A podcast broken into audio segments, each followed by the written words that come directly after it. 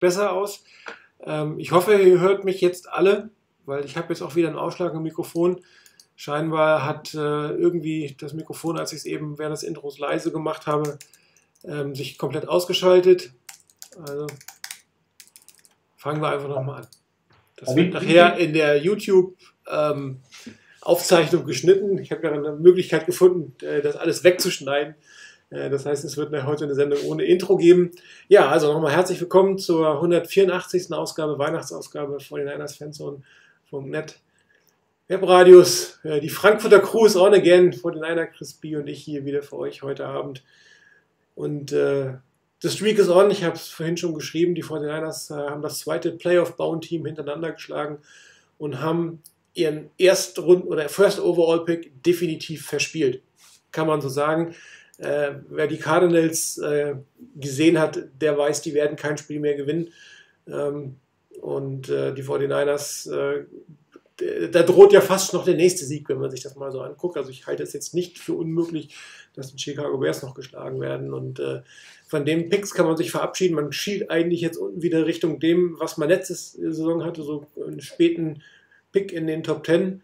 Ähm, aber nicht weiter schlimm. Oder ich glaube, dieser Sieg, noch mehr als der Sieg der Denver Broncos, ist wichtig für das Team gewesen, ähm, auf ihrem Weg zu lernen, auf Lernen zu gewinnen, schwierige Spiele nach Hause zu gewinnen, Gegner zu schlagen, gegen die sie seit ewig und drei Tagen nicht mehr gewonnen haben, oder?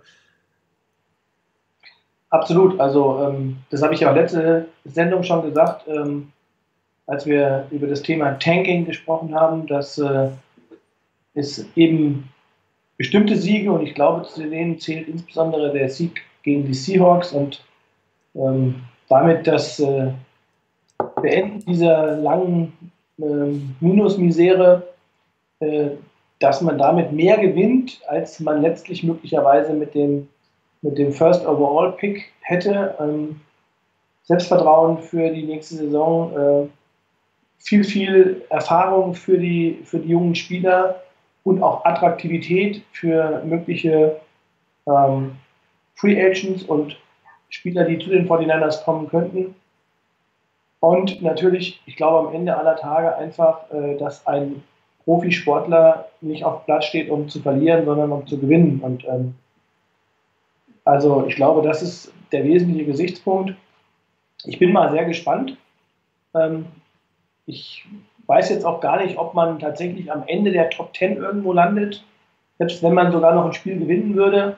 Ähm, also ich glaube sogar immer noch, dass die 49ers vielleicht am Ende trotz äh, dann einer gar nicht mal, also eine, eine, eines persönlichen Endes der Saison, trotzdem vielleicht unter den Top 5 picken. Also das schließe ich auch, wenn wir gewinnen würden, nicht aus. Ähm, weil das ist alles relativ dicht beieinander. Ähm, da spielen noch ein paar Teams, äh, wo man sagen könnte, da vielleicht auch der, dort der ein oder andere Sieg noch drin für den, die Teams, die auch jetzt noch 5 zu 9 stehen. Also ich bin da sehr gespannt, äh, wie das ausgeht. Ich glaube, das letzte Spiel wird man tatsächlich nicht gewinnen, ähm, weil bei den Rams, die Rams spielen noch um äh, Playoff-Platzierungen, äh, also Seeding.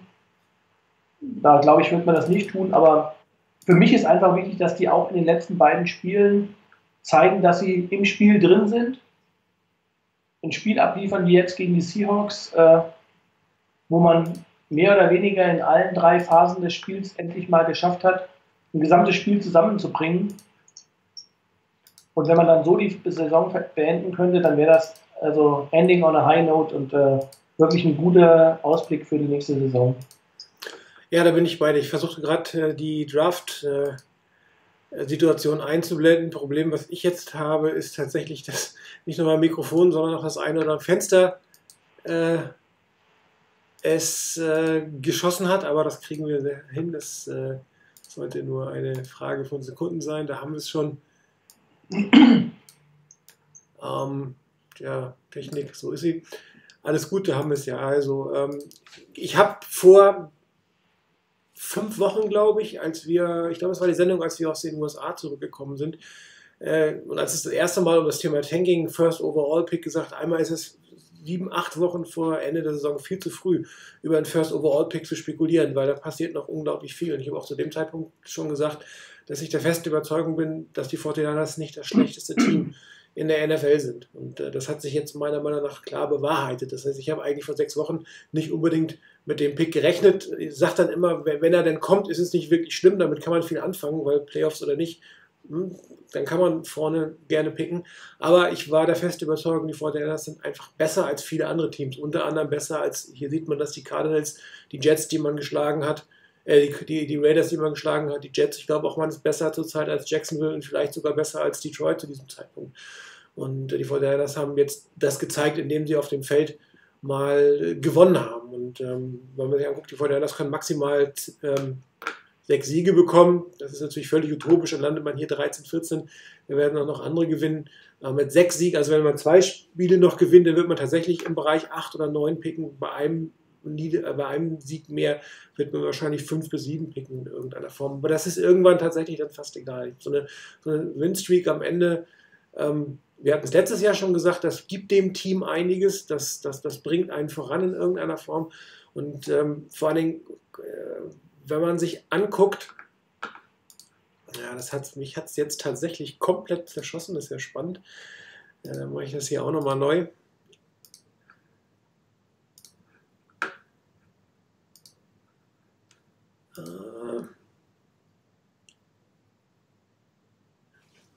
Jetzt muss ich es mal gucken. Da ist es.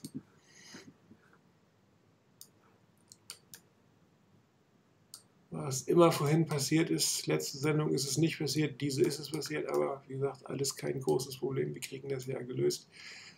Ja, wenn man sich anguckt, mit was für einem Team die 49ers am äh, letzten Wochenende auf dem Feld standen und wahrscheinlich auch nächstes Jahr, nächstes Wochenende auf dem Feld stehen wird, dann sieht man, wie wichtig ist, glaube ich, oder also einmal spiegelt es die Leistung wieder, die da auf dem Feld gezeigt wurde von diesem Team, auch wenn die Seahawks hinterher irgendwie über Schiedsrichterfeld und eigene Fehler gemosert haben, aber sie haben verloren, sie haben es nicht geschafft, dieses Team zu schlagen. Und hier sind viele Spieler drin, die gezeigt haben, dass sie nächstes Jahr ähm, zu diesem Team gehören wollen und gehören können. Und die haben es geschafft, diesen Sieg dem gesamten Team zu schenken, Richard Sherman zu schenken, dem Coach zu schenken, dem General Manager zu schenken. Ähm, irgendjemand hatte geschrieben, dass die 49ers äh, irgendwann oder dass Lynch Shanahan irgendwann die Seahawks werden schlagen müssen. Und jetzt ist es dieses Jahr schon geschafft. Das heißt, dieser Druck, die irgendwann schlagen zu müssen, ist weg. Und auf der anderen Seite kennt man, wie oder weiß man, wie man die, die Seahawks in diesem Fall schlagen kann. Und auch bin überzeugt, dass nächste Saison die Serie gegen die Cardinals enden wird. Und wenn man sich hier mal einfach mal schaut, wer bei den 49ers hier gespielt hat, das sind drei, un, drei, drei undrafted Free Agents in der Offense.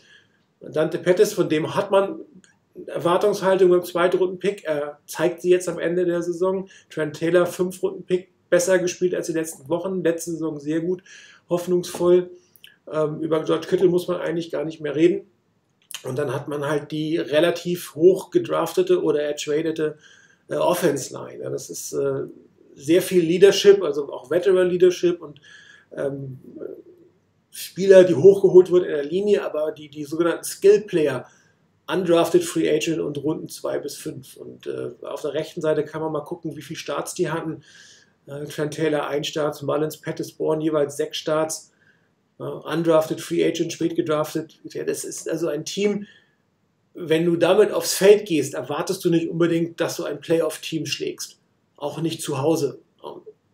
Und die 49ers waren trotzdem am Ende in der Lage, hier eine Leistung abzurufen und zwar kontinuierlich. Du hast es gesagt, über alle drei äh, Teamteile. Und das finde ich persönlich sehr, sehr beeindruckend, weil es gab immer wieder Rückschläge. Es gab den schnellen, die schnellen Touchdown, der da war. Es gab äh, den, den, wieder den Fumble von, von Wilson kurz vor der, vor der Endzone, wo man Potenzial für einen Touchdown hatte.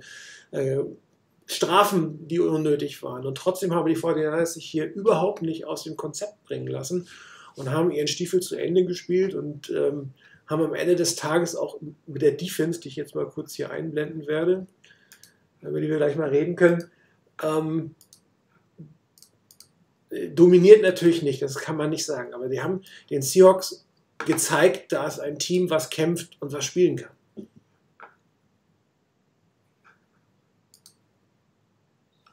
Ach, möchtest du die Defense erst sehen? Halt, ich zeige die Defense.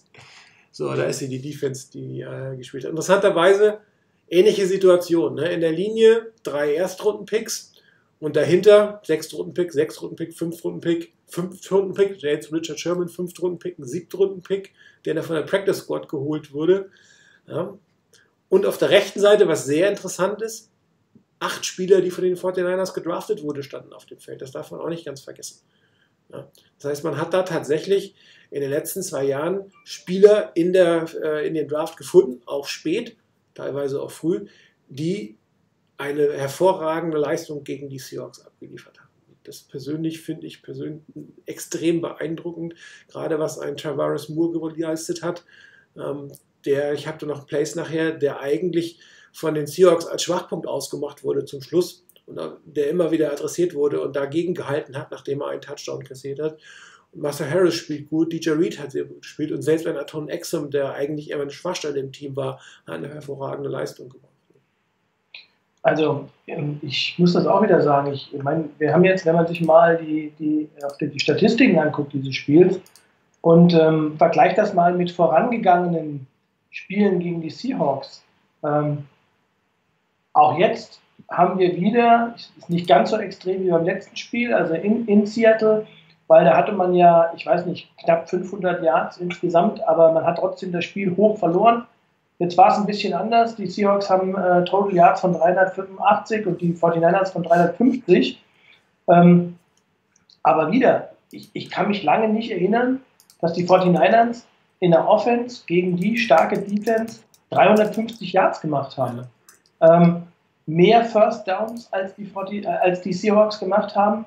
Und ähm, das immer noch, ich sage jetzt auch mal moderat, äh, gegen äh, den Lauf auch relativ anständig gespielt haben. Also die Seahawks zwar 168 Yards, aber wenn man sich das mal anguckt, das waren, ähm, also da gab es Spiele bei den Seahawks, da war das deutlich dominanter. Ähm, und äh, das ist eine Konstellation, wo ich sagen muss, das lässt für die Zukunft echt hoffen, dass man auch ein Mittel gefunden hat oder endlich mal auch einen Offensive Coordinator gefunden hat, ähm, der die Seahawks äh, den Paroli bieten kann. Mhm ich glaube einfach für die Zukunft ist das tatsächlich auch äh, eine ganz starke Geschichte.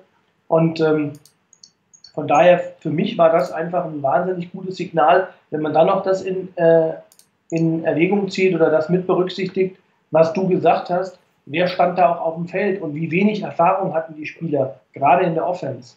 Wobei, das muss man ja auch fairerweise sagen, ähm, in den letzten Wochen insgesamt eigentlich für mich die Offense nie wirklich das Problem gewesen ist. Und trotz der, also ich meine, die spielen ja schon relativ lange äh, äh, junge Spieler und äh, die haben sich alle zusammen gefunden, ich möchte es mal so ausdrücken. Mit, äh, mit Breeder war unbestritten von Anfang an. Wilson, ne, wenn du seine Fumbles mal wegnimmst, ist das wirklich eine extrem super dritte Option, die die Fortinanders auf der Running Back Situation haben. Und Nick Mullins hat einen ähnlichen Effekt wie, wie ähm, Garoppolo letztes Jahr, dass er von Spiel zu Spiel das System besser äh, verinnerlicht hat und äh, besser damit zurechtkommt. Und ich glaube auch, dass Shanahan jeweils mit dem entsprechenden Quarterback besser zurechtgekommen ist und den in, Positionen setzt, einfach vernünftig zu spielen, besser zu spielen und, und die, die Leute mit reinzusetzen. Und ähm, am Wochen, der Woche davor war es George Kittle, der das Spiel quasi gewonnen hat. Dieses Jahr kann man mal gucken, Receiving Yards durch die Bank weg. Dante Pettis war derjenige, der hier das Spiel getragen hat. Auch weil die Seahawks natürlich sich nicht von Kittle äh, schlagen wollten. Und ähm, man hat durchweg versucht, alle Spieler in irgendeiner Form ins, ins äh, Spiel mit einzubringen. Das ist natürlich eine extreme Stärke auch von, von Kyle Shanahan. Und wenn du dann noch einen Quarterback hast, der das umsetzt, der also nicht immer nur einen anspielen kann oder anspielen will, dann sieht das in der Offense letztendlich so aus. Aber du hast auch eben nochmal genau zurück, die, die Defense, das Laufspiel. Carson, ähm, 120 Yards für 22 Carries, das sieht aber erstmal viel aus, aber die Wirkung war irgendwie nicht da. Also ich war sehr überrascht, dass die, dass die, die, die Seahawks am Ende 168 Yards hatten, weil es sah auf dem Feld nicht so aus weil das Laufspiel nicht so dominant war und das, das Spiel geprägt hat. Und äh, die, die Seahawks auch immer wieder in dritten und langen Situationen waren und auf Russell Wilson angewiesen waren. Und ähm, da hat der Carson zwar immer wieder den einen oder anderen guten Lauf gehabt, einmal 26 Yards, das kann bei so einem Running Back immer passieren.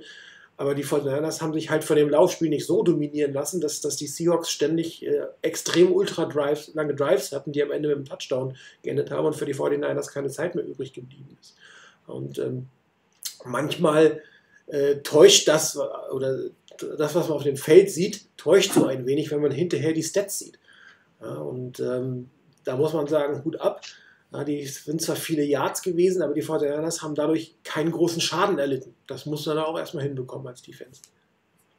Also ich denke auch, wenn du, weil wir gerade bei den Stats sind und die, die das ein bisschen anguckst, da rechnet man den einen langen Lauf mal raus von, ähm, von Chris Carson. Das ist einer mit 26 Yards dabei. Dann bleibt er noch äh, knapp unter 100 Yards bei 21 Carries. Ähm, das heißt, man hat ihn äh, da auch in einem Bereich gehalten. Ist mit Sicherheit nicht schlecht, was er da gehabt hat, aber ähm, eigentlich im Vergleich zu dem, wie stark die Seahawks auf das Laufspiel setzen, hat man sie da einfach in Schach gehalten. Also ähm, da hatten die Seahawks auch schon deutlich mehr Rushing Yards und auch mit weniger Versuchen, also mehr Big Plays. Das hat man hier nicht gehabt. Also man hat es immer wieder geschafft, gerade in der zweiten Halbzeit. Und das war auch für mich so ein bisschen die Überraschung des Spiels, wo ich echt Sorge hatte, dass die 49ers am Ende des Spiels dann doch wieder äh, das hergeben und die, die, die Defense es nicht halten kann. Und das hat man diesmal geschafft. Ich glaube, das Spiel hat geendet mit, äh, weiß nicht, drei Serien oder zwei Serien, auf jeden Fall, wo die, wo die Seahawks panten mussten. Ähm, und davor das nur in Anführungsstrichen das Field Goal. Ähm, was also insgesamt für mich eine Konstellation war, am Ende hat die Seahawks, äh, hat die Defense auch den Sieg gegen die Seahawks gehalten. Ja, du hast das hier, ne? Sieben Field Goal, sieben Yards, drei mit Punt, fünf Plays, zwölf Yards Punt, drei Plays, vier Yards Punt. Ähm, das sind wir von den 49ers nicht gewohnt. Ne? Gegen die Cardinals hat man verloren zweimal, gegen die Chargers hat man es gegen die Packers, als wir da waren, hat am Ende nicht gehalten. Und hier gegen einen der wirklich guten Quarterbacks und einem guten Running Laufspiel und einem wiederstarken Doug Baldwin haben die 49ers echt gehalten. Und ähm, passend dazu kann man ja auch mal sich angucken. Ich muss das hier mal kurz aufrufen. Ähm, wenn wir schon dabei sind, passt das meiner Meinung nach. Äh, eins der Schlüsselplays in diesem Fall war ähm, ein, ein, ein Play von ähm, Solomon Thomas, ja, der nämlich ähm, auf dem Statsheet wieder mal nicht wahnsinnig gut aussieht, wenn man du rein die Statistiken, also die offiziell ähm, erfassten Statistiken anguckst. Aber er hatte einen unglaublichen Impact und äh, letztendlich hat seine Leistung und die Notwendigkeit des, des Gegenspielers, ihn illegal zu blocken, dazu geführt, dass der dritte und fünf war das, glaube ich, der für 26 Yards ging, Richtung 50-Yard-Linie in der Overtime, zurückgepfiffen wurde. Das können wir uns gerne mal angucken. Ähm, Thomas steht ähm, von der Bildschirmseite rechts zwischen Nummer 77 und 65 von den Seahawks und ist in diesem Fall ein Interior Pass Rusher. Wir haben eigentlich immer mehr gesagt, er ist ein typischer Lauf, also Anti-Lauf-Tackle in letzter Zeit geworden. Auf, der, auf den Außenpositionen hat er vom Pass Rush nicht allzu viel hinzufügen können, aber wie man gleich sieht, hier in der Interior-Geschichte. Kurzer Move, ne, hat man, da hat man es gesehen, ganz, ganz kurzer Move. Ich zeige es nochmal. Hier mit dem Arm, kurzer Move und schon war er eigentlich an seinem Gegenspieler vorbei, der ihn jetzt am Ende nur noch halten kann. Und wenn er ihn nicht gehalten hätte, dann hätte es einen Einschlag in Richtung äh, Russell Wilson gegeben, der so den Pass angebracht hatte, aber wie gesagt, die Completion ist in diesem Fall zurückgeholt worden. Und das war unter anderem diese Individualleistung von Solomon Thomas ähm, zu verdanken, der in letzter Zeit für meinen Geschmack sein Spiel auf ein ganz anderes Level erhoben. Ich glaube, die Erwartungshaltung an den Drittrunden-Pick war eine andere, nämlich dass er tatsächlich mit hohen Sackzahlen, mit Tackles for Loss aufwartet, äh, dass man ihn auf dem Statsheet viel präsenter sieht. Und ähm, ich glaube, er hat jetzt seinen, seinen Weg oder er hat noch nicht seinen Weg, aber er hat einen Weg gefunden, ähm, Impact zu haben für die 49ers. Und das ist, glaube ich, extrem wichtig, dass, dass auch ein junger Spieler jetzt sein, seine seine Möglichkeiten gesehen hat und auch dazu fühlt. Und man muss sich dann wirklich lösen, die Statsheet anzugucken und sagen, hier Thomas wieder nur zwei Sacks, aber äh, nur zwei Tackles, aber mehrere Pressure hat noch eine zweite Holding-Strafe kassiert, wo er auch durchgekommen ist. Aber ich fand diese halt insofern interessanter, weil es ein extrem entscheidender Spielzug war, ein extrem entscheidendes Holding, weil die, weil die Seahawks ansonsten schon fast wieder zumindest in, ähm, in der Field Goal Range gewesen wären gegen die Overtime.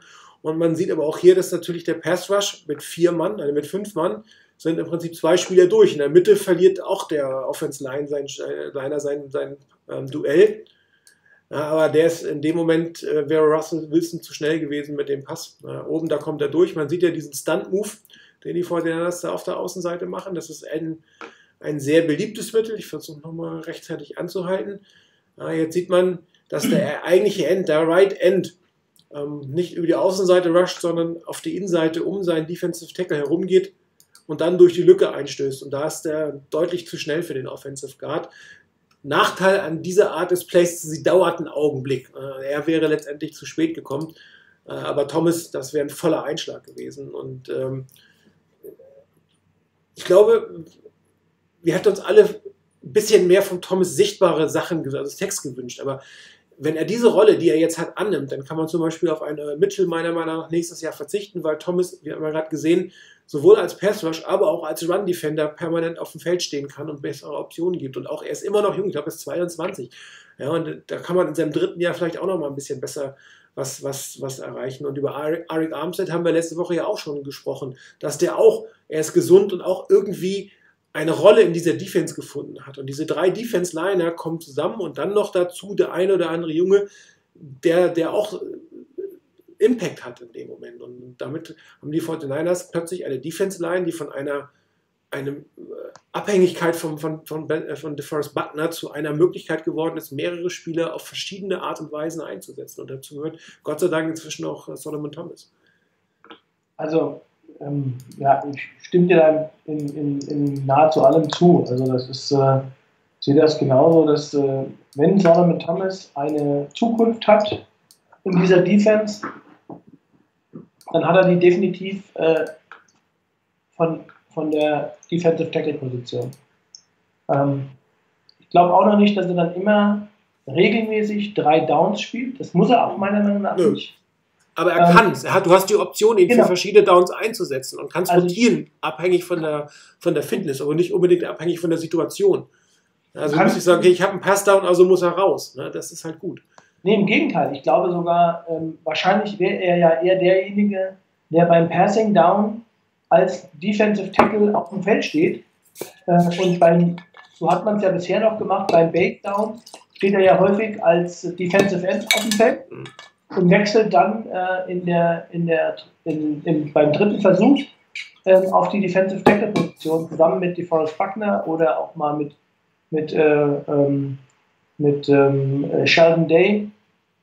Äh, insgesamt glaube ich tatsächlich, wenn man mal Earl Mitchell rausnimmt, dann haben die 49ers nächste Saison auch fest unter Vertrag Solomon Thomas, DeForest Buckner, Eric Armstead, Ronald Blair Cantabria Street, der jetzt noch nicht mal gespielt hat, ja.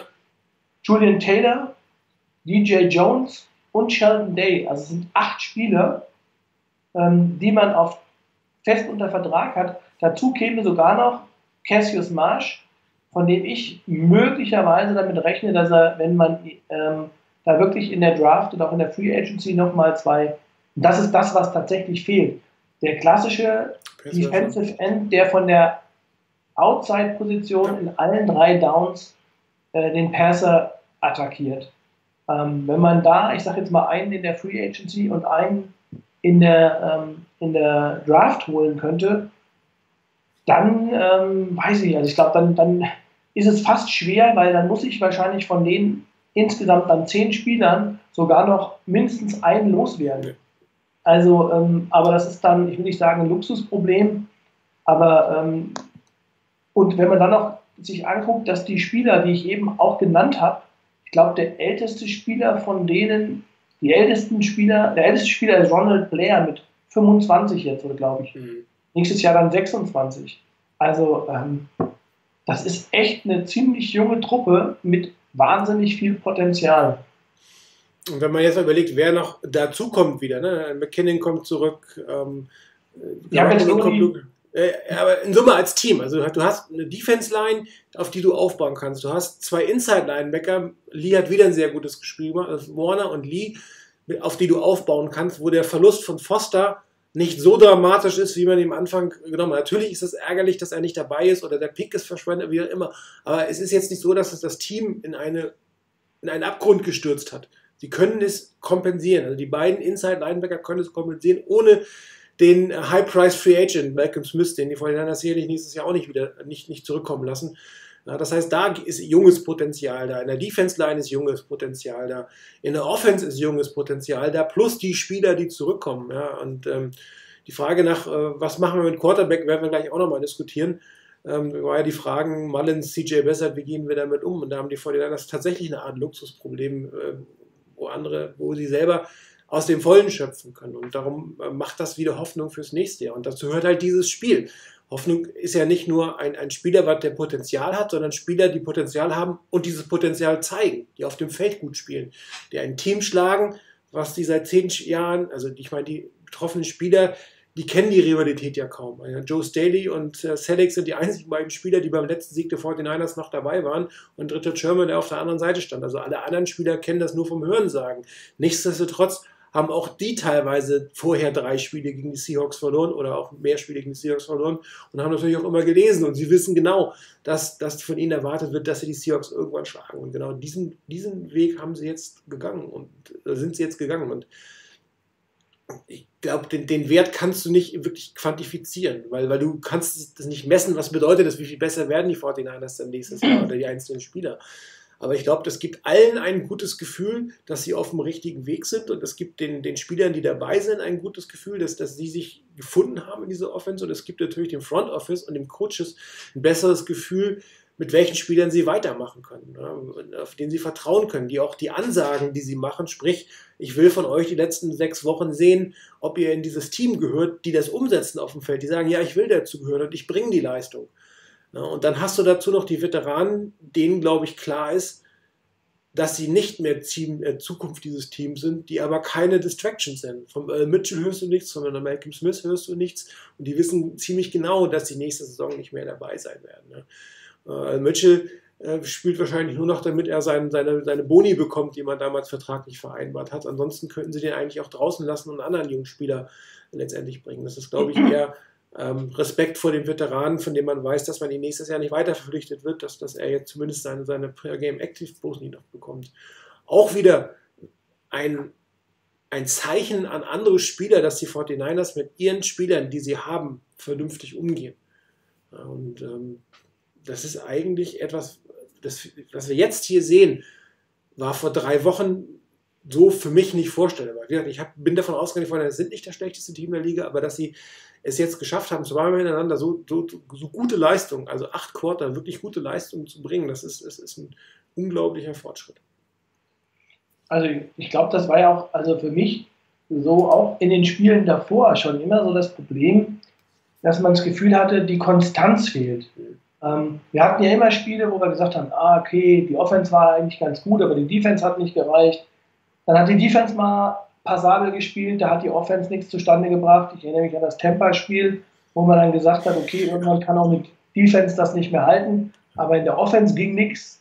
Ähm, also, und jetzt die letzten beiden Spiele war es tatsächlich so, dass man das Gefühl hatte, okay, das Team findet als Ganzes endlich zueinander. Und ähm, ja, wie gesagt, was ich eben auch schon war, ähm, wenn jetzt die jungen Spieler, die jetzt dann auch die Möglichkeit haben oder auch, ich sag mal, vielleicht auch einfach müssen, dass sie da reingeworfen werden, ähm, dann auch dem standhalten und da mitziehen und ähm, dann auch, ich sage jetzt mal, wertvolle ähm, Erfahrungen sammeln für die nächste Saison, dann ist das am Ende für mich noch einigermaßen versöhnlich. Also auch, ich finde auch, wenn man nicht vergessen sollte, zum Beispiel hat in den letzten beiden Wochen echt gut gespielt, war Marcel Harris äh, auf Strong Safety. Ähm, der hat äh, ja eigentlich, wenn man guckt, die halbe Saison auf Injured Reserve verpasst, dann ein paar Wochen gebraucht, bis er, bis er ähm, dann auch ins Active Roster kam und war dann schneller äh, Starter, als er wahrscheinlich oder als auch die Coaches äh, da erwartet haben. Ja, vor das erste Spiel für ihn war ja eher noch ein bisschen wackelig mit einigen Abstimmungsfehlern und danach hat er komplett aus seinen Fehlern gelernt und ist jetzt echt eine Stärke da hinten.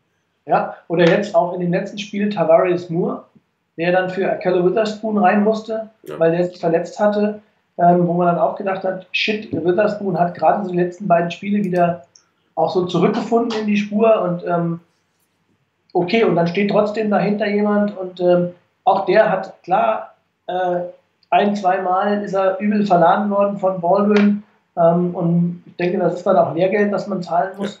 Aber äh, er hat insgesamt gerade gegen Ende des Spiels auch äh, immer besser ins Spiel gefunden und hat seine Sache echt gut gemacht. Da bist und du wieder genau beim richtigen Stichwort.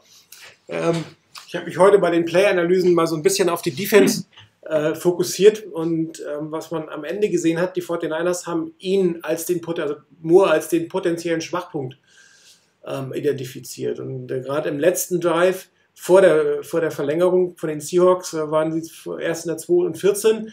Da haben sie Moore ähm, versucht zu attackieren. Nachher waren sie in der dritten und 15 Situation. Das ist die Situation, die ich hier jetzt habe. Und ähm, da würde ich gerne nochmal dieses Play anschauen, weil man auch hier ähm, das Gefühl hat, dass systematisch ein bisschen besser agiert wurde, also dass man nicht mehr diese exotischen ähm, Matches hat, wo irgendwie ein Defensive Tackle, ein Tight End oder ein Running Back oder sonst was covern muss. Und was in diesem Fall extrem wichtig ist, dass man sich auf äh, Russell Wilson eingestellt hat. Ja, und da will ich das Play mal kurz angehen. Ich bin jetzt nicht der größte Defense-Experte der Welt, aber dieses Play kriege ich, glaube ich, gerade noch hin. Ähm, es wird Dritter und 15. Die First Down-Markierung ist ungefähr, kann man sehr abschätzen, wo, wo ähm, ja, das Scrimmage ist an der 48-Yard-Line der 49ers. Also die Verteidigung.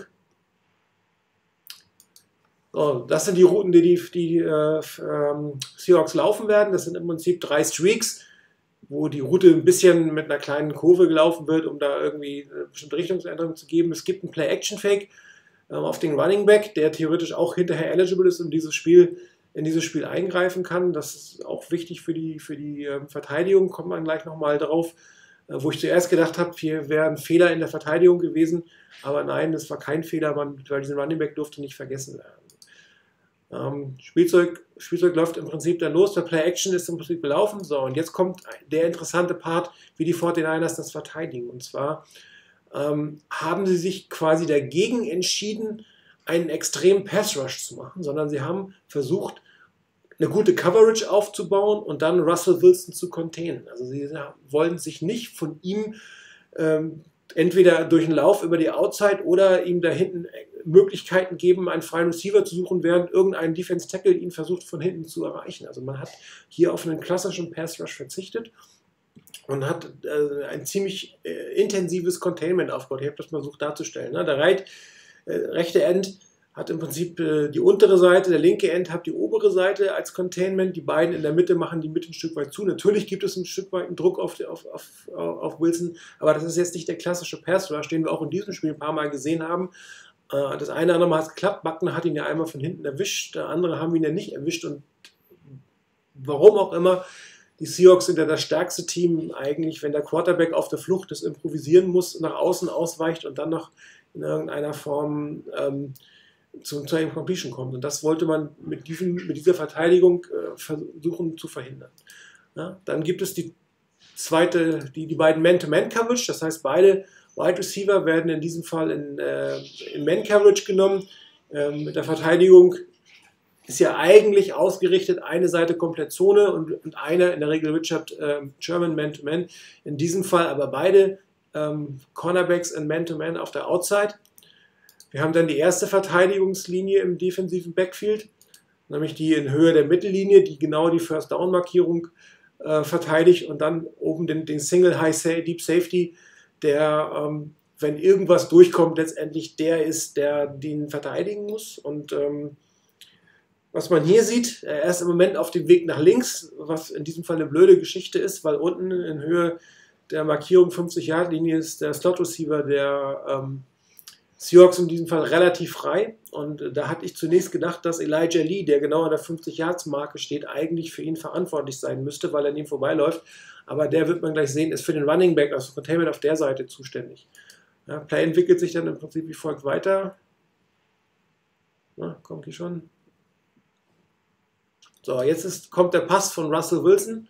Man sieht oben die Man-Coverage der beiden, äh, oben und unten die Man-Coverage der beiden Cornerbacks. Elijah Lee äh, in der Höhe der 45-Yard-Linie achtet jetzt auf den Running Back. Das heißt, wenn da ein Underneath-Pass auf den Running Back gekommen wäre, ist es in dem Moment seine Aufgabe, in der Zone die First Down Markierung ähm, zu verteidigen. Deswegen kann er auch nicht mit dem Wide Receiver mitgehen in der Mitte. Ähm, weil sonst der Running Back so offen gewesen wäre, es wäre ein lockeres First Down gewesen. Das heißt, der Safety in der Mitte ist jetzt derjenige, der sich dort um den ähm, Running Back kümmern muss. Und auch da, wenn man das Bild jetzt sieht, denkt man, der ist extrem offen. Das ist eine sichere Completion. Wird es nicht sein, sieht man gleich am Ende, weil äh, hier sieht man es, ähm, weil das ist ungefähr die Targetzone, der Kreis. Das ist so die Targetzone des Passes, den man erwarten kann. Und dieser gebogene Weg ist die Route des, des Safeties, der dort versucht, genau in diesen Weg reinzugehen. Elijah Lee, wie gesagt, muss in Richtung des Running Backs gehen. Russell Wilson selber hat sich für äh, Moore, heißt der Wide Receiver, auch gegen Tavarius Moore entschieden, also im zweiten Mal versucht, den, den Rookie zu attackieren. Äh, jetzt kommt der Pass. So, was man jetzt sieht, ähm, auf dem NFL-Logo äh, ist der Zweikampf zwischen Moore und Moore. Klasse Deckung, hat den Mann nicht aufgegeben der Safety in der Mitte ist tatsächlich bei seinem Mann angekommen. Das heißt, selbst wenn der Pass auf den Safety gegangen wäre, wäre der, äh, auf den Wide Receiver, auf den Shot Receiver gegangen wäre, wäre der Safety noch da gewesen, um das zu verteidigen. Der Running Back ist jetzt natürlich völlig aus dem Spiel, ist nicht mehr da. Und ähm, Moore kämpft hinten gegen Moore und hat dieses Spiel wirklich, diesen, dieses Play wirklich wunderbar verteidigt. Ja, das hat für mich mehr, mehrere Aspekte. Zum einen, dass man sich wirklich überlegt hat, wie schaffe ich es, an Russell Wilson hinten zu halten und ihn zu zwingen, aus der Pocket heraus eine Entscheidung zu fällen und nicht wirklich improvisieren zu können.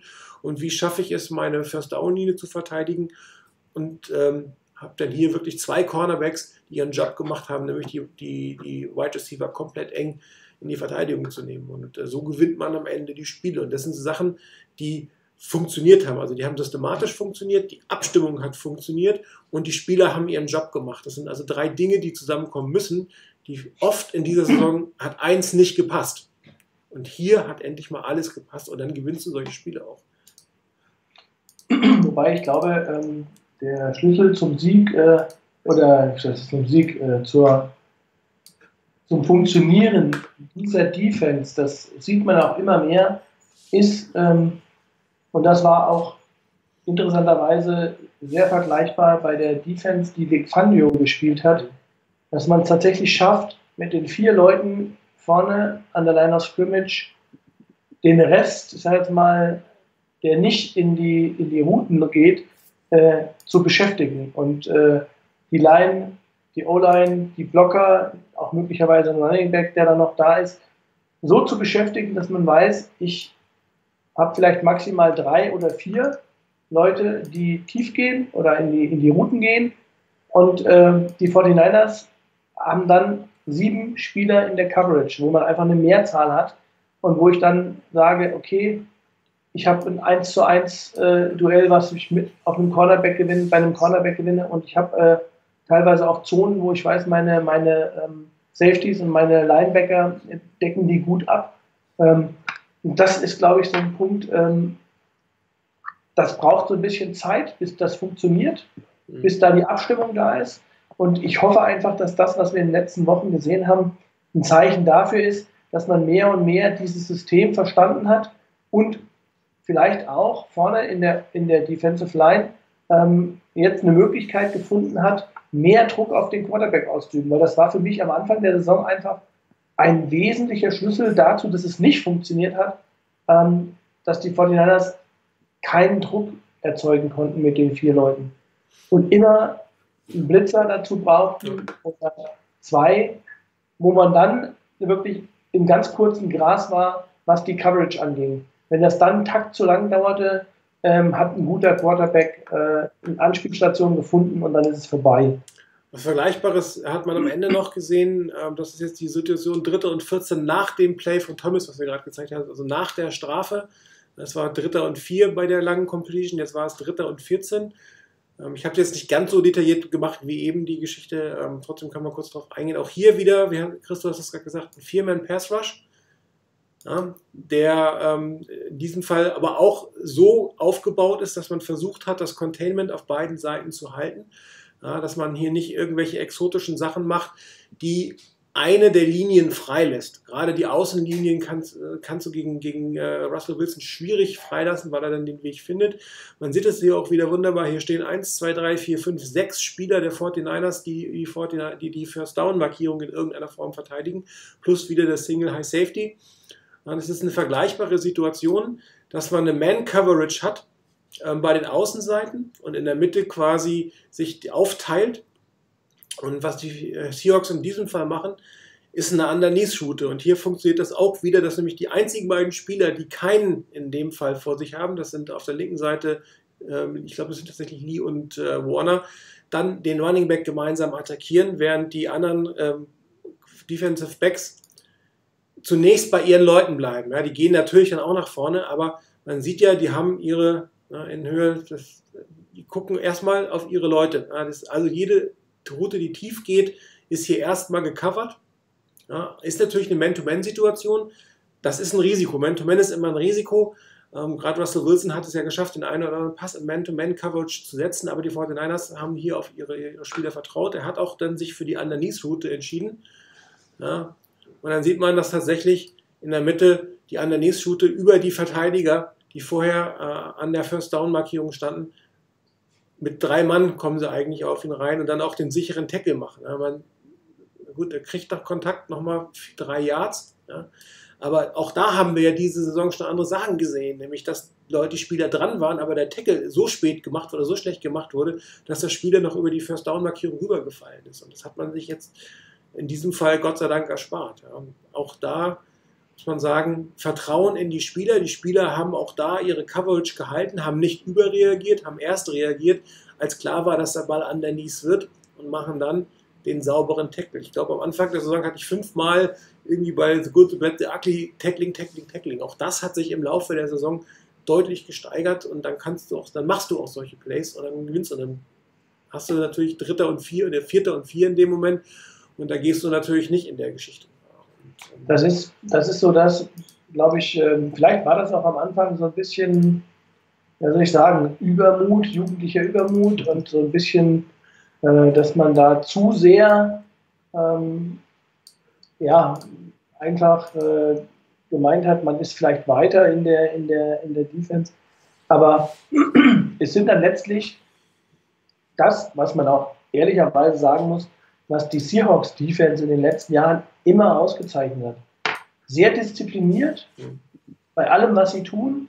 Die Möglichkeit, mit vier Leuten Pass Rush zu generieren und ähm, gleichzeitig äh, dann auch nicht irgendwie zu versuchen, dass dann einzelne Spieler jetzt sich besonders irgendwie in den Vordergrund spielen und meinen, okay, jetzt habe ich die Chance, jetzt muss ich den Tackle machen und dann macht einer irgendeine, also er verlässt jemand seine Aufgabe oder nimmt die nicht wahr und äh, dann macht man das Play dagegen. Also ich glaube, das war eine Konstellation, die wir gerade so in den, jetzt in den letzten zwei Wochen das Gefühl, wo ich das Gefühl hatte, das hat man jetzt besser gemacht. Also ähm, ich glaube, dieses System funktioniert tatsächlich dann, wenn ähm, alle ihre Aufgabe erfüllen und ähm, alle wirklich äh, das machen, was sie in der Defense tun sollen. Und weiß nicht, ob das Klick gemacht hat jetzt bei dem einen oder anderen oder ob das äh, einfach wirklich das ist, was wir auch äh, letzte Woche schon gesagt haben, dass ähm, das einfach eine Zeit braucht, bis diese Defense funktioniert.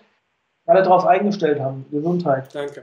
Und ähm, also ich bin da echt hoffnungsfroh, ähm, dass sich das gut weiterentwickelt und ähm, ja, also wie gesagt, wir da ja auch noch eine ganze Menge von Spielern haben, die wir vielleicht äh, in der nächsten Saison so gar nicht mehr mal sehen. Also äh, Spieler, die dann äh, vielleicht wieder auf die Backup-Position wechseln, äh, wenn der ein oder andere auch zurückkommt und gucken, was mit einem Adrian Colbert ist. Ähm, obwohl das dann auch mit Sicherheit die Möglichkeit ist, da einfach Konkurrenz mit reinzubringen, was wieder den einen oder anderen dazu bewegt, noch mehr zu tun und noch mehr äh, vielleicht auch im Training äh, sich reinzuhängen, insgesamt einfach das Team da zu steigern. Und ähm, also ich setze einfach auch extrem viel darauf, dass man wirklich äh, mit einem noch verbesserten Pass Rush äh, da schon nochmal einfach eine Stufe weiterkommt in dieser Defense. Ja, oder das sind halt die Spieler, die man jetzt ausfällt und die wirklich das System besser verstehen, als die, die vorher gespielt haben. Das kann ja auch sein, dass die einfach geeigneter sind für dieses System. Vielleicht sind sie nicht die besseren Footballer, aber sie sind für das System geeignet. Auch das passiert ja manchmal. Und äh, das wird man aber in der Offseason sehen. Da wird es einen harten Kampf geben und wir werden sehen, welcher von den vielen Safeties am Ende startet und wer nicht. Ich meine, es ist ja schon mit Jacques Ritard, mit Harris jetzt. Ähm, Adrian Colbert, das sind ja mehrere, die dort auf den beiden Safety-Positionen Potenzial gezeigt haben in verschiedenen Situationen der letzten beiden Saisons. Da muss man einfach mal abwarten, wer sich durchsetzt. Aber Konkurrenz ist immer äh, das Beste, was man haben kann. Ja. Entschuldigung. So, und dann habe ich noch ein Play, das darf natürlich nicht fehlen. Special Teams. Das erste Special Teams Play, glaube ich, was wir bei den 49ers Webzone, Fanzone, Webzone, Fanzone, Webradio mal zeigen, analysieren kann man eigentlich nicht viel. Es gibt eigentlich zwei Schlüsselblocks. Dieses Spiel erfreue ich gar nicht mehr. Aber äh, es war einfach die Situation, die, glaube ich, die 49ers wieder reingebracht haben. Nach dem Frust sofort schlechten Drive, Touchdown, dann erst Janikowski verschießt, schon mal ein bisschen positiv und hinterher gleich dieser Return-Touchdown der natürlich auch für die Moral von Richie James logischerweise, der jetzt auch nicht ganz unumstritten war eine Zeit lang, aber auch vom ganzen Team. Ähm, das war für mit anzusehen, muss man sagen. War ja, es war ja, glaube ich, ich weiß nicht, ob es in der Woche vorher war, wo er auch gefummelt hat ja. und dann ähm, er dann auch von, den, von, den, von der Aufgabe entbunden wurde während ja. des Spiels, Trent Taylor übernommen hat. Äh, also da war das schon, glaube ich, eine echt wichtige, eine äh, echte Reaktion ähm, und, äh, glaube ich, unglaublich viel wert. Und ich kann mich ehrlich gesagt gar nicht daran erinnern. Ich glaube, der letzte, so gefühlt der letzte Return-Touchdown, ob jetzt bei einem Punt oder bei einem Kickoff, war irgendwie Ted Ginn Jr. Im ersten Bravo-Spiel, glaube ich. Genau, ge ge gefühlte fünf Jahre zurückliegen. Äh. Und äh, das noch dazu gegen eigentlich, wie ich immer fand, in den letzten Jahren die Seahawks hatten immer ausgesprochen gute Special Teams. Sie haben ausgesprochen guten Panther. Ja. Und ähm, also eigentlich eine Konstellation, wo man sagen muss, äh, gerade da noch viel wertvoller, so ein, so ein erfolgreiches Play. Nur der Kicker kann nicht tackeln. Nee, ja, das, also das war schon fast Slapstick, würde ich sagen. Also, Janikowski da hat reinlaufen sehen. Ich glaube, ich hätte da nicht viel schlechter ausgesehen. Ich auch nicht. Ich hätte genauso viel Angst gehabt wie er vom Tackle wahrscheinlich. Ja. Ja gut, äh, hier sieht man ja, das ist der Moment, wo Richie James äh, den Ball bekommt. Oben sieht man schon die beiden Double Blocks, Double Team Blocks, da, die ein Stück weit ein Schlüssel zu dem Erfolg sind. Special Teams. Touchdowns haben eigentlich immer zwei Schlüssel. Das Blocking ist extrem gut und der Returner ist dann in der Lage, ein oder zwei Spieler aussteigen zu lassen, weil du kannst halt nicht jeden äh, komplett blocken. Ja, das ist eine Kombination aus beiden, das werden wir auch gleich sehen.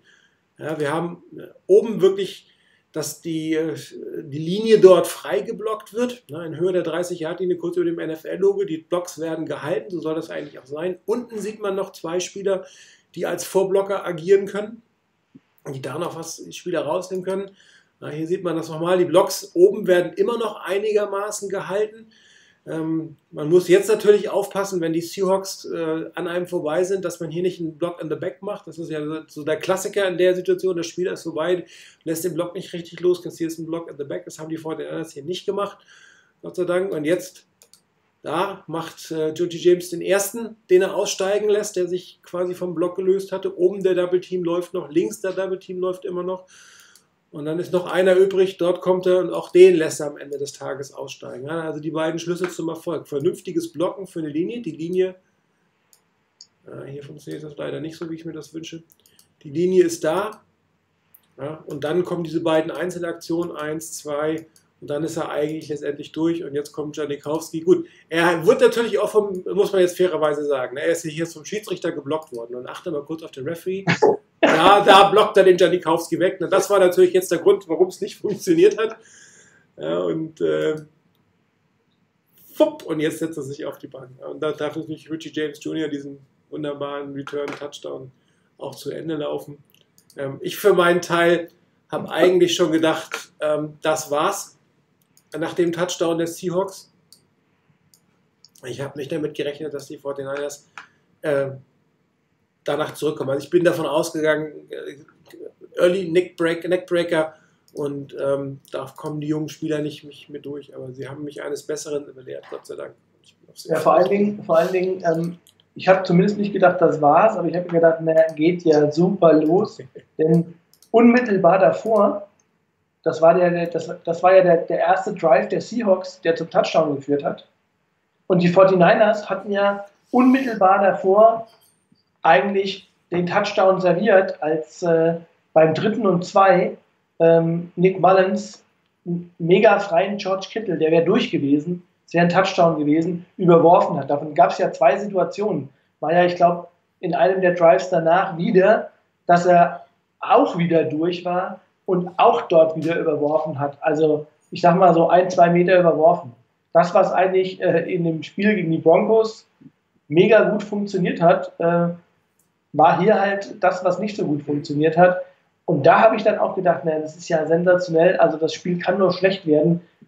Im ersten Drive äh, verbocken wir es, den, ich sage mal, sicheren Touchdown zu machen. Und im Drive dahinterher machen die Seahawks genau das, was sie in den ganzen letzten Spielen gemacht haben. Äh, in langen, in vergleichsweise langen Drive hinlegen, äh, die Defense lange beschäftigen und am Ende trotz, äh, ich sage mal so, wo man immer so das Gefühl hat, äh, es war mühselig, diesen Touchdown zu erzielen, aber sie machen den Touchdown. Und ähm, habe ich auch gedacht, also wenn jetzt tatsächlich nicht sofort eine Reaktion kommt, dann wird es das gewesen sein. Dass die dann so ausfiel mit dem Return-Touchdown war natürlich umso besser. Ja. Kurz hier die Frage von äh, Skywalker, ähm, warum die es jetzt hinbekommen. Wiederum muss man ja sagen, wenn es um nichts mehr geht, ist natürlich sehr spekulativ, diese Frage. Also schwierig zu beantworten. Aber wir haben ja eben schon mal überlegt, ob zum Beispiel die Spieler, die jetzt auf dem Feld sind, die für das System besseren waren als die, die vorher gespielt haben. Man kann sich berechtigterweise fragen, warum haben die vorher nicht gespielt? Der eine oder andere war verletzt. Pettis war verletzt, Harris war verletzt. Ähm, auf der anderen Seite, die jungen Spieler, die jetzt spielen, haben natürlich auch eine Lernkurve. Nick Mullins hat eine Lernkurve. Ähm, Dante Pettis hat eine Lernkurve, ein Kendrick Bourne, der jetzt viel spielt, hat eine Lernkurve und diese Lernkurve scheint inzwischen auf einem Level zu sein, dass es besser funktioniert. Und äh, auf der anderen Seite sind es Spieler, das ist halt meine persönliche Meinung, ein, ein Armstead, ein Thomas, die eine Rolle gefunden haben, die ihre, ihre, ihren Wert in der Defense, ihren Beitrag in der, Wert in der Defense gefunden haben und auch sicherlich mit mehr Selbstbewusstsein spielen. Und dadurch, dass jetzt ein, ein Armstead und ein Thomas in der Defense-Line besser spielt, auch ein DeForest Buckner besser spielt, weil er einfach nicht mehr ständig die Double-Teams hat und äh, seine Stärke eigentlich besser ausspielen kann. Also da kommt vieles zusammen. Und äh, natürlich wäre es wünschenswert, wenn, wenn dieser Zusammenwirkungsprozess extrem viel früher aufkommt, am besten in der Offseason. Aber man darf dann wirklich nicht vergessen, mit wem hatte man geplant zu starten und wer steht jetzt auf dem Feld. Und jeder, der neu dazukommt, dem muss man die Möglichkeit geben, äh, sich in dieses Team reinzufinden, das System reinzufinden. Der Coach muss sich an die Spieler wieder reinfinden. Es ist halt der Nachteil, wenn du ständig ähm, gezwungen bist, Spieler zu ersetzen. Und, ähm, der einzige auch, Benefit ist genau der, dass die es jetzt gelernt haben, dass die diese Lernkurve quasi nicht am Anfang der nächsten Saison haben, sondern am Ende dieser Saison und von Anfang an hoffentlich nächste Saison auf einem anderen Level spielen, als es diese Saison der Fall war. Ich glaube, was auch äh, tatsächlich noch ein, äh, was, ich glaube, das unterschätzen wir als, als, als Fans immer. Ähm, ich glaube, äh, dass das Talent möglicherweise bei jüngeren Spielern, die wir jetzt auch geholt haben, äh, deutlich da oder deutlich sichtbar jetzt auch geworden ist, wo man vielleicht am Anfang der Saison schon gedacht hat, die haben mehr Impact und dass es dann aber trotzdem so zwei Aspekte gibt, die immer noch mal eine Rolle spielen. Und zwar, ich glaube, ein Aspekt, wo dann vielleicht ein, in Anführungsstrichen, weniger talentierter, will ich nicht sagen, aber vielleicht nicht mehr ganz so guter Veteran einfach einen riesen Vorteil hat, was Coaches, glaube ich, anders einschätzen, ist, wie schnell versteht man ein System? Wie schnell schafft man sich in einem System zurechtzufinden? Und da kommt dann möglicherweise der junge Kerl aus dem College, wo man, ich sage mal, vielleicht einfachere äh, äh, Systeme und einfachere ähm, ja, ähm, Spielzüge einfach gespielt hat, mit, wo die Aufgaben nicht so komplex waren. Und ähm, dann kommt halt der Veteran, der sowas vielleicht einfach im Playbook schneller erfasst. Und weil er einfach mehr Erfahrung hat, weil er halt schon lange dabei ist. Hat mehr gesehen. Er kann Spiele, Situationen schneller einschätzen und besser beurteilen in dem Moment. Ja, und ich glaube, dass das zum Beispiel etwas ist, was bei den Coaches gerade am Anfang der Saison noch echt eine größere Rolle spielt. Mhm. Wo vielleicht ein Rookie, der da kommt, erstmal damit zu tun hat, oh mein Gott, ich muss erstmal meine erste Offseason überstehen. Ich muss erstmal klarkommen, wie das ist, in so einem NFL Training Camp äh, da wirklich rangenommen zu werden bis zum geht nicht mehr. Äh, was für ein Veteran, ich sage jetzt mal, nichts Neues ist. Ähm, und ich glaube, das ist der, der eine Gesichtspunkt, der da eine große Rolle spielt. Und das zweite, ich glaube, das hat man ganz extrem gesehen bei Dante Pettis und bei, auch bei Trent Taylor. Ich glaube, ähm, wir haben uns alle gefragt, warum ist Trent Taylor plötzlich völlig von der Rolle beziehungsweise überhaupt nicht mehr im Spiel. Ich glaube, er hatte ja von Anfang an, von, von also schon Beginn an vor der Saison, ein Problem im Rücken. Mhm. Und ähm, Dante Pettis war auch verletzt ähm, und hat, war auch nicht hundertprozentig fit. Und also ich finde, es ist ein großartiger Routenläufer, wahrscheinlich der beste, den wir in den letzten Jahren haben. Das haben wir jetzt in mehreren Spielzügen gesehen. Ähm, und ich glaube einfach, dass das auch ein Effekt gewesen ist, dass gerade solche Spieler am Anfang nicht den Impact hatten, den man von ihnen erwartet hat. Weil sie zum einen vielleicht neu waren, das System noch nicht so intus hatten und auf der anderen Seite ähm, einfach auch körperlich nicht fit genug waren, um, äh, sich, um das auszuspielen. Und da hoffe ich einfach wiederum auch mit einer, ja, mit einem weiteren Jahr, äh, die, die, die Jungs äh, Erfahrung gesammelt haben und mal mit einer vollen Offseason und einem vollen äh, Offseason äh, Strength and Conditioning Program, dass das dann eine bessere Grundlage fürs nächste Jahr gibt. Und das lässt echt hoffen. Also, ja, wie gesagt, noch so ein Nummer 1 Receiver irgendwo hergeholt, noch ein Pass Rusher irgendwo hergeholt. Ähm, McKinnon nächstes Jahr fit, Garoppolo fit. Äh, ein Defensive End, ein Cornerback vielleicht in der Draft und äh, die Welt sieht anders aus. Bevor wir auf Nick Mullins gehen, nochmal kurz für Skywalker, ähm, können manche Spieler nicht mit dem Druck umgehen ich glaube, erst andersrum ist das zu sehen. Ähm, ich habe eher das Gefühl, dass die 49ers am Anfang nicht genug Druck hatten, ne, weil alle gesagt haben, die Saison, Kinnan ist weg, Garoppolo ist weg, ja, Lernsaison, hm, hm, hm, dass da der Druck nicht hoch genug war. Und die spielen ja eigentlich erst besser, seitdem Shanahan den Druck erhöht hat, indem er gesagt hat, so, jetzt gucken wir uns an, wer, wer ist derjenige, der ein 49er sein will? Wer will am Ende des Tages hier spielen? Und nach, nachdem er das gesagt hat, hat das, ist das Team besser zusammengewachsen. Das ist mein Eindruck, kann ich nicht beweisen. Aber ich glaube eher, dass die, die, die Spieler gefühlt zu wenig Druck hatten. Ich glaube, das war dann auch die Notwendigkeit von, von, von Shanahan, diesen Druck aufzubauen. Es gab ja durchaus Kritik an dieser Pressekonferenz, dass er quasi seine Spieler jetzt vom Bus wirft oder so. Das habe ich damals schon nicht empfunden, sondern er hat einfach den Spielern klargemacht, trotz der Situation, in der wir sind, gibt es eine bestimmte Erwartungshaltung. Und ihr müsst zeigen, dass ihr dieser Erwartungshaltung gerecht wird. Und er hat einen Druck aufgebaut. Und die Spieler haben auf diesen Druck sehr positiv reagiert. Und alle zusammen. Ich glaube, ich würde es eher so rum beantworten, als, als nicht damit umgehen können. Natürlich kann es sein, dass die Spieler, die jetzt da nicht mehr dabei sind, ähm, oder das Thema mit dem Druck haben, aber ich meine persönlich ist wirklich andersrum dass der Druck gefehlt hat und dass der Druck jetzt aufgebaut wurde und dass der Druck dazu geführt hat, dass die Spieler sich selber ein Stück weit weiterentwickelt haben. Und ähm, ich hatte immer sonst den Eindruck, dass das Shanahan ein sehr spielerfreundlicher Coach ist und das wird natürlich von Spielern durchaus auch mal gerne missinterpretiert. Dann muss er natürlich sagen, es gibt Grenzen, es gibt Erwartungshaltung und wenn ihr die nicht einzahlt, dann seid ihr hier kein Teil des Teams. Und eigentlich durchweg, durch die Bank, das Team hat positiv mit einer guten Entwicklung darauf reagiert.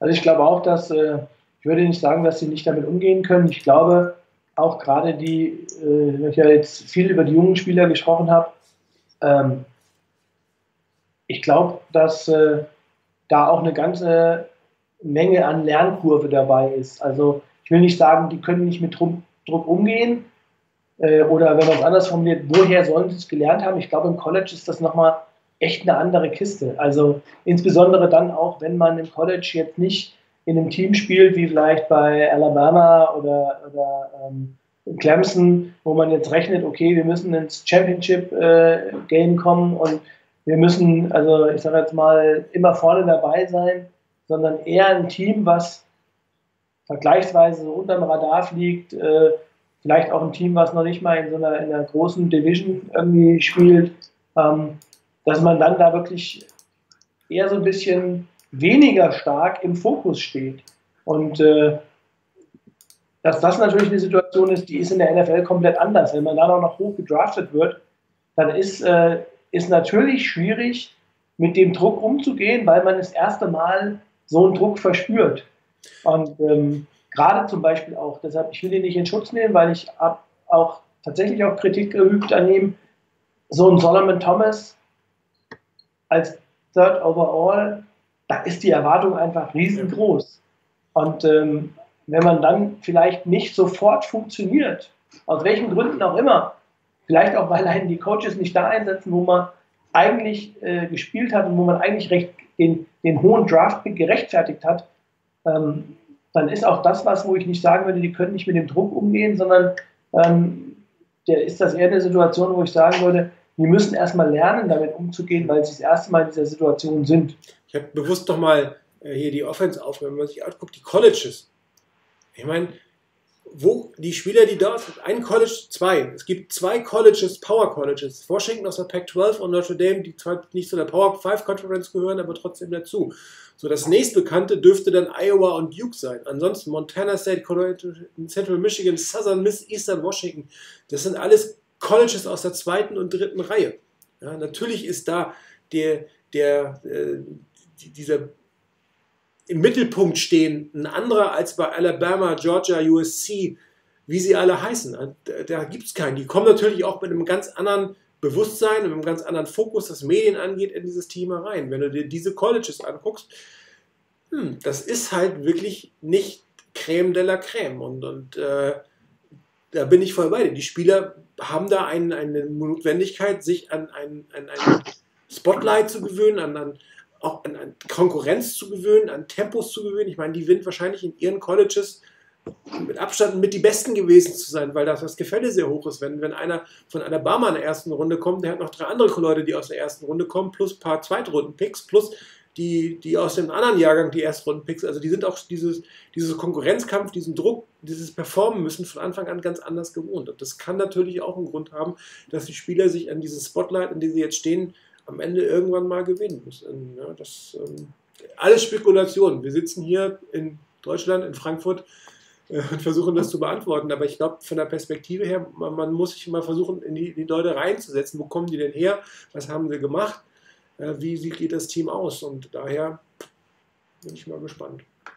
So, jetzt aber zu Nick Mullins. Es hat uns ziemlich jeder gefragt, äh, Nick Mullins, was wird aus Nick Mullins? Ähm, also für mich ist die Frage ganz, ganz einfach. Die 49ers haben einen Quarterback, einen Starting Quarterback, der verletzt ist, von dem du nicht weißt, wann er zurückkommt, wie fit er zurückkommt, ob er wirklich von Tag 1 voll einsatzfähig ist. Sie haben zwei Backups da hinten, die Startererfahrung haben. Der eine hat inzwischen drei Siege, spielt immer besser und du brauchst vier Quarterbacks, die du mit ins Camp nimmst. Also erstmal ist die Frage ganz einfach.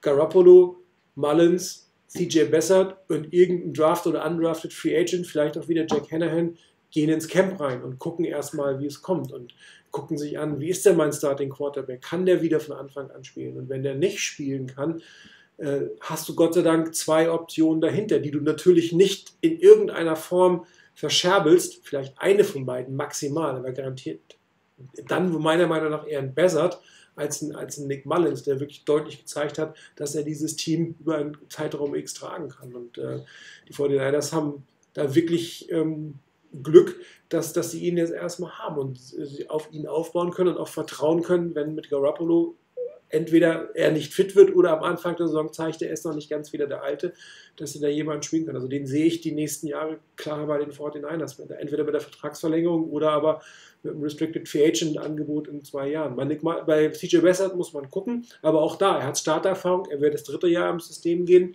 Ähm, die Frage ist, gehen die 49ers mit drei Quarterbacks auf, im Roster in die Saison?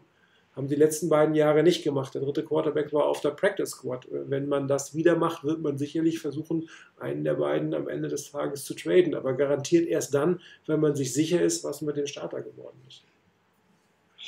Also ich gehe jetzt mal davon aus, dass äh, Garoppolo nächste Saison wieder fit ist. und auch spielen kann und auch so, dass er ausreichend früh im Training Camp dabei ist und äh, dann wieder, ähm, ich sage mal, als Starter aufläuft. Wenn man dann überlegt, was machen wir mit Nick Mullins, dann kann ich nur sagen, ich äh, würde ähm, davon, ich gehe ganz stark davon aus, dass er nächste Saison bei den 49ers spielt. Es sei denn, irgendein GM äh, in der Liga hat ausreichend genug hiervon getrunken und bietet den 49ers äh, zwei First-Round-Picks an, dann würde ich darüber nachdenken, ob, äh, ob man ihn nicht mehr bei den 49ers sieht. Aber ansonsten ist das doch perfekt. Also ähm, eigentlich geht jedes Team davon aus, äh, dass wenn der Starter weg ist, ähm, dann ist die Saison gelaufen. Ja. Und äh, ich sage mal, man muss immer mal damit rechnen, selbst wenn es nicht ganz blöd läuft und ein Starting Quarterback für die gesamte Saison ausfällt, hat man vielleicht immer mal so zwei Spiele, drei Spiele, wo sich mal jemand verletzt, mal irgendwie eine Zerrung oder sonst irgendwas holt, mal zwei, drei Spiele aussetzen muss. Und wenn ich dann einen Quarterback wie Nick Mullins in der Hinterhand habe, der jetzt schon Erfahrung gesammelt hat als Starter in dem System, gezeigt hat, dass er das System relativ gut und relativ schnell erfasst hat. Also ähm, ich glaube, die 49ers müssten echt mit dem Klammerbeutel gepudert sein, wenn sie darüber nachdenken, ihn zu traden. Es sei denn, es kommt ein Offer they can't resist. Also das ist ja. äh, ja, wenn, wenn du irgendwas hast, was dein Team weiterbringt, von, von, von Trade ja. Spielers oder Picks, dann machst du das natürlich. Zumal es sind ja zwei Quarterbacks hinten dran, die Starterfahrung im System haben. Du hast ja nicht nur einen Quarterback, völlig klar. Nee, wobei, wobei ich ganz klar sagen würde, Mullins ist für mich derjenige, der in dieses System besser passt. Ja. Und äh, ja, CJ Beathard hat für mich auch eine tolle Eigenschaft. Er ist unglaublich hart im Nehmen. Ja. Aber ähm, das Gro die große Schwäche, äh, die er hat, und ähm, das ist, glaube ich, dann der Riesenvorteil, der Nick Mullins hat, ist äh, einfach die schnellere Verarbeitung, die schnellere, ähm, würde ich sagen, der Spiel, die schnellere Erfassen der Spielsituation und dann das Verarbeiten. Also einfach schneller Entscheidungen treffen, ähm, gezielte Entscheidungen treffen. Das ist für mich eine Konstellation, die, äh, die CJ Beathard in der Form nicht hat. Deshalb wäre für mich Nick Mullins, auch wenn er nicht den riesen Arm hat und wir auch da gesehen haben, wenn er äh, irgendwie den Deep Out werfen muss, dann äh, hängt der Ball ziemlich. Hängt der Ball ein bisschen und dann ist er da auch durchaus mal an, angreifbar und, und, anfällig. Aber ähm, ansonsten, ich finde, er hat unglaublich, äh, auch da, er ist, also das ist auch so eine Eigenschaft, finde ich, diese Sachen, die man als Quarterback einfach hat man oder hat man nicht. Also das Vertrauen in seine Receiver, das Vertrauen dann den Ball zu werfen, auch wenn er weiß, okay, der Defender steht mir mitten im Gesicht. Ähm, das sind so Konstellationen, äh, wenn ich mir daran, über, daran überlege, wie das bei Alex Smith am Anfang war. Der hat die Bälle nicht geworfen, der hatte kein Vertrauen in seinen Receiver. Oder äh, sich selbst. Genau, in, nicht in sich selbst. Der hat da nicht irgendwo äh, hingeworfen, wo der Receiver sein wird, sondern immer da, wo der Receiver ist. Das hat zu lange gedauert und dementsprechend hat er häufig auf die Nuss gekriegt. Also ähm, das ist halt echt eine Entwicklung, wo ich sagen muss, äh, die hat Nick Mullins wahnsinnig schnell genommen. Ja. Also ganz klar, auch ein Votum von mir, der muss da bleiben. Der muss bleiben, definitiv. Genau, es sei denn, die. Äh, genau, zwei First-Runden-Picks von den Raiders oder so nehmen wir natürlich. Genau, der Rot, der Rotweinart, das rotweinartige Angebot von, äh, von den Raiders. Ja, genau.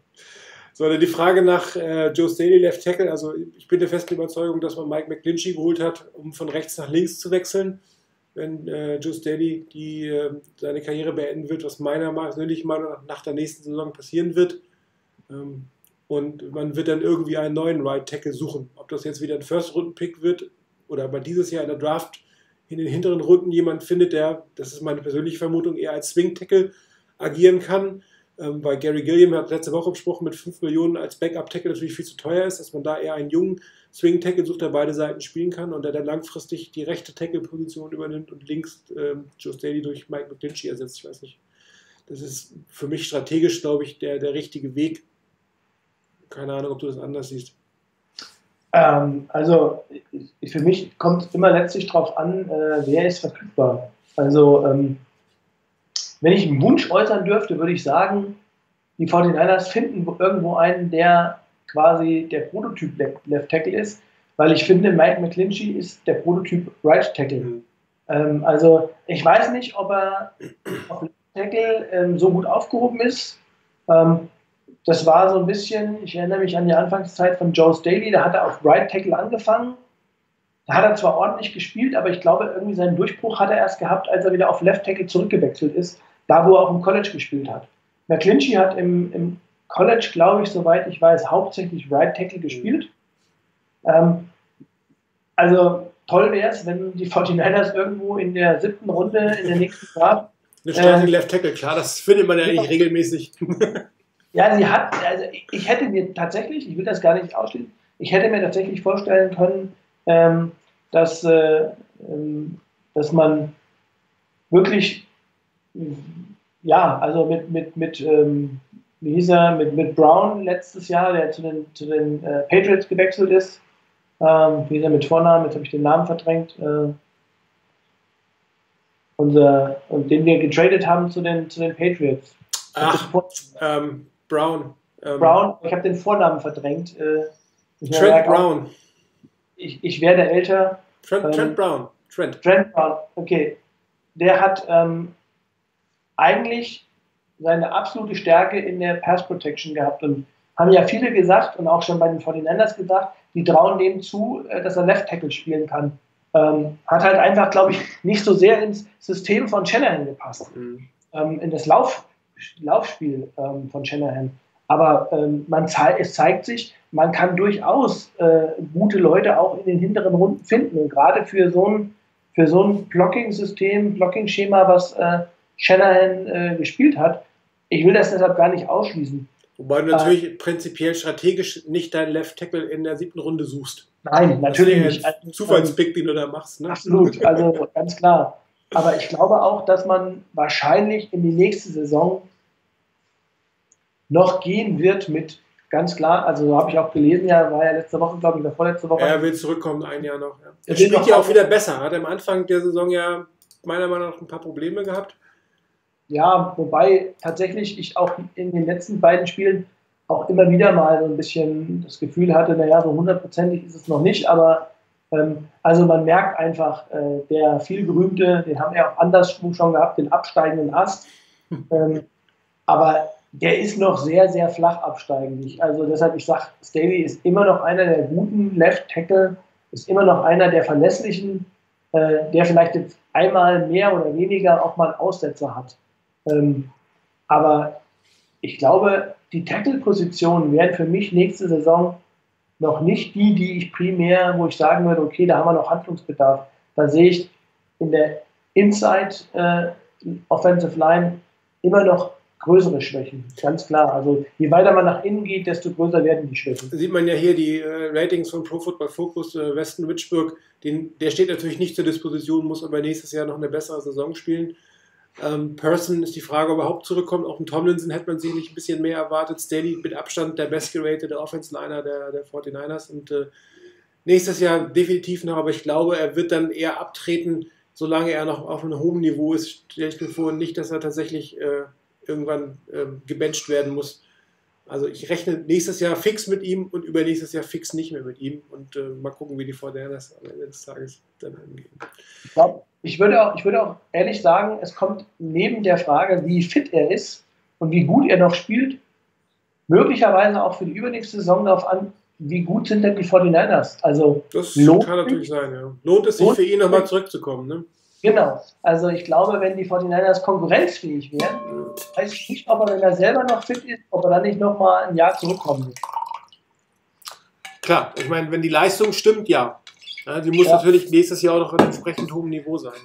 Ja. Gut, mit Blick auf die Zeit, wir gucken mal aufs Wochenende. Die Chicago Bears kommen. Letzte Heimspiel der 49ers. Hier mal einen Blick auf die Statistik der Offense. Ähm, ähnelt so ein bisschen ähm, den Seahawks, ne? Yards nicht so natürlich, aber sie machen Punkte am Ende des, des Drives. Was natürlich ähm, auch für ihre 10 zu 4 Record spricht, dass die Offense mit Mitchell Trubisky durchaus eine äh, gute Saison hat, aber ich glaube, das Prunkstück ist die Defense der Bears, wo sie in allen Kategorien außer in der Passverteidigung äh, Top 3 sind. Vic Fangio kommt zurück in den, äh, na, im, doch, im Levi's hat er gespielt oder gecoacht. Äh, ich glaube, er wird sich Mühe geben mit dem Gameplan, bin ich fest von überzeugt. Die Fortinanders werden äh, dort äh, auch nochmal auf Khalil Mack treffen. Hat ja auch Shanahan ähm, gestern, glaube ich, nochmal gesagt, dass man eigentlich mindestens ein vergleichbares Angebot wie die Raiders auf dem Tisch hatte. Aber ich kann mir natürlich durchaus vorstellen, dass die Bears bei zwei vergleichbaren Angeboten einmal ein Angebot außerhalb der eigenen Conference nehmen, das ist das eine, und zum anderen hat man vielleicht auch spekuliert, dass die Raiders Nee, eigentlich hätte man, wenn die, die Raiders die besseren Picks haben, ja, muss man gucken, wie das da von den Picks ist. Aber ich glaube eher, dass da das Thema ist, dass man äh, den Spieler nicht in der eigenen Conference oder dann primär aus der Conference rausnimmt. Und die Fortinanders spielen jetzt gegen Kali Mack. Ich bin mal gespannt, äh, wie die Offense Line sich darschlägt. Ähm, was erwartest du vom Spiel? Also ich erwarte erstmal, ich erwarte, dass es ein enges Spiel wird. Weil, ähm, also du hast es eben ja angesprochen, die, die Stats äh, der, der Chicago Bears, ja, ich sag mal, in der Offense haben sie solide gespielt. Ähm, das war jetzt nichts, wo ich sagen würde, ähm, das haut einen vom Hocker. Sie haben jetzt nicht den überragenden Spieler. Sie sind halt einfach unglaublich breit aufgestellt. Ähm, ich finde, das ist noch für mich am, am ehesten auch die Konstellation, Mitchell Trubisky spielt ähm, ausgesprochen solide und irgendwie weitgehend fehlerfrei. Also mhm. ähm, hat sich unglaublich gut entwickelt. Ähm, ich will nicht sagen das böse Wort Game Manager, weil er auch einfach äh, gute Plays dabei hat und auch ähm, mit einem äh, Verhältnis 23 zu 12 Touchdown Interception, also ich sag mal so Pi mal Daumen 2 zu 1 äh, das ist schon echt aller, Ehrenwert, äh, aller Ehrenwert hat äh, 65 Jahr, äh, Prozent Completion, ähm, hat äh, 2800 Yards, also wird jetzt nicht die mega Statistiksaison hinlegen, aber ausgesprochen solide. Ja. Und ähm, er hat einfach viele Waffen. Das war auch das, was man gesagt hat. Die Bears haben äh, in der Offense in der letzten Saison oder in der Offseason alles daran gesetzt, ihm möglichst viele Waffen an die Hand zu geben, um ihm das Leben leichter zu machen und die Entwicklung damit voranzutreiben. Wobei sie jetzt keinen individuellen Topspieler dort stehen nee. haben. Ne? Da steht jetzt kein 10 Touchdown, 1000 Yard Receiver, 1000 Yard Rusher, die haben sie nicht, aber sie haben halt eine, eine Dichte an Spielern mit einer gewissen Qualität. Also wenn man sich anguckt, sie haben, äh, also ich sag mal, äh, auf Wide Receiver Robinson, Gabriel, Miller, der Rookie, ähm, sie haben immer noch äh, White, den äh, Kevin White, obwohl der eigentlich fast keine Rolle mehr spielt, mhm. ehemaliger First-Round-Pick. Dann haben sie zwei super gute Tight Ends, wie ich finde, mit, mit Trey Burton und äh, Adam Shaheen ähm, und haben dann mit Tariq Cohen einen unglaublich gefährlichen äh, Running Back aus dem Backfield, ähm, haben mit, mit Howard einen, einen, einen Featured Back, der wirklich gut spielt, auch wenn er keine überragenden Statistiken hat. Also unglaublich vielseitig. In der Offense und in der Defense ähm, ist das für mich wieder Klassiker.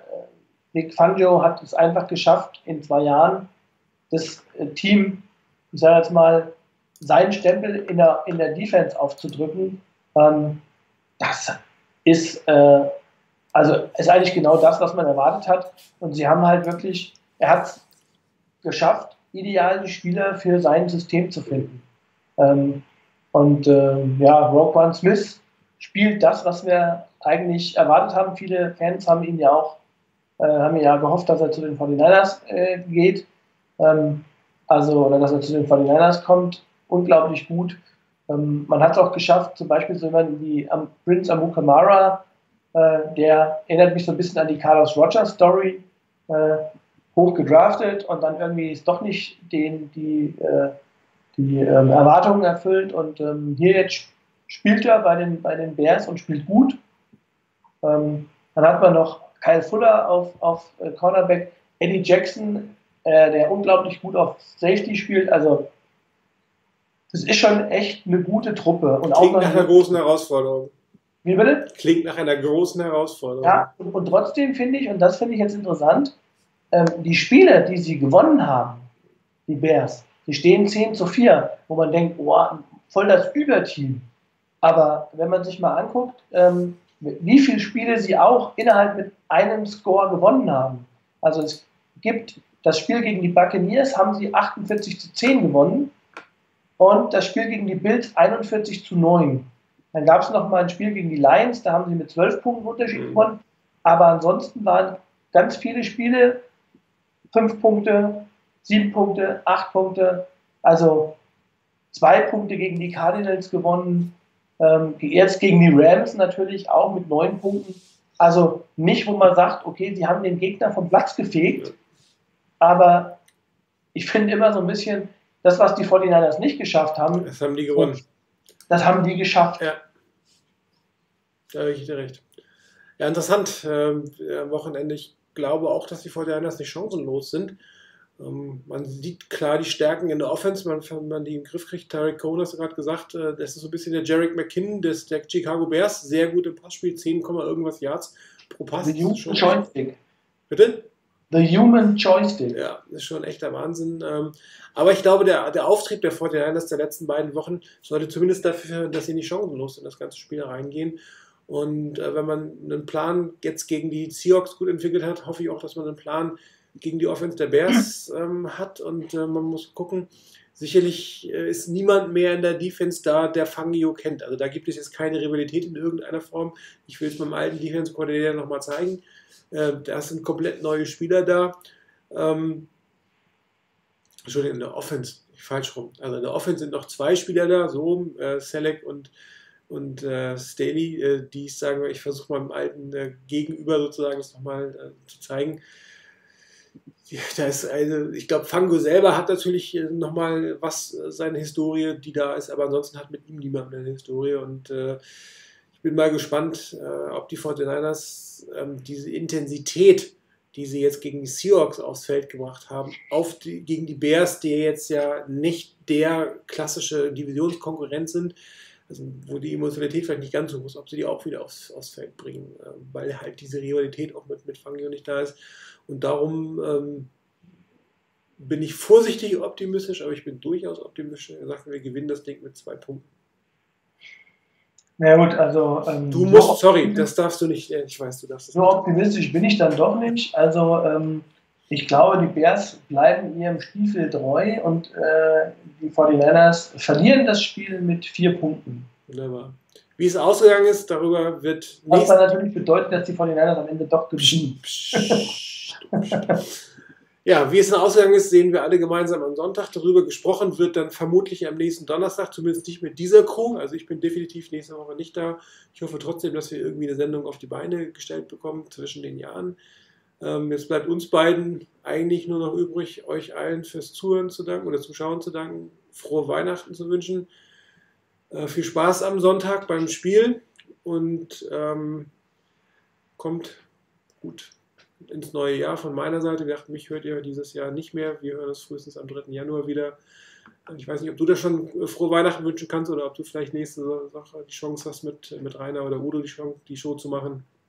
Also ich kann es noch nicht hundertprozentig sagen. Ich muss arbeiten auch äh, in der, in, zwischen den Jahren. Also von daher, ähm, ich ähm, weiß noch nicht, ob ich da sein werde, aber prophylaktisch äh, würde ich auf dem Weg auch schon mal falls es dann nicht klappen sollte bei mir, äh, nächstes, äh, nächsten Donnerstag auch schon einmal frohes Fest wünschen und äh, einen guten Rutsch für alle Fälle und äh, den 49ers äh, noch mindestens zwei gute Spiele. Genau, wunderbar. Das sind schöne Abschlussworte.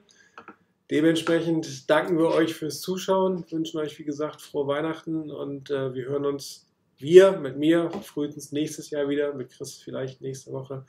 Das war's für heute. Bis dann. Ciao.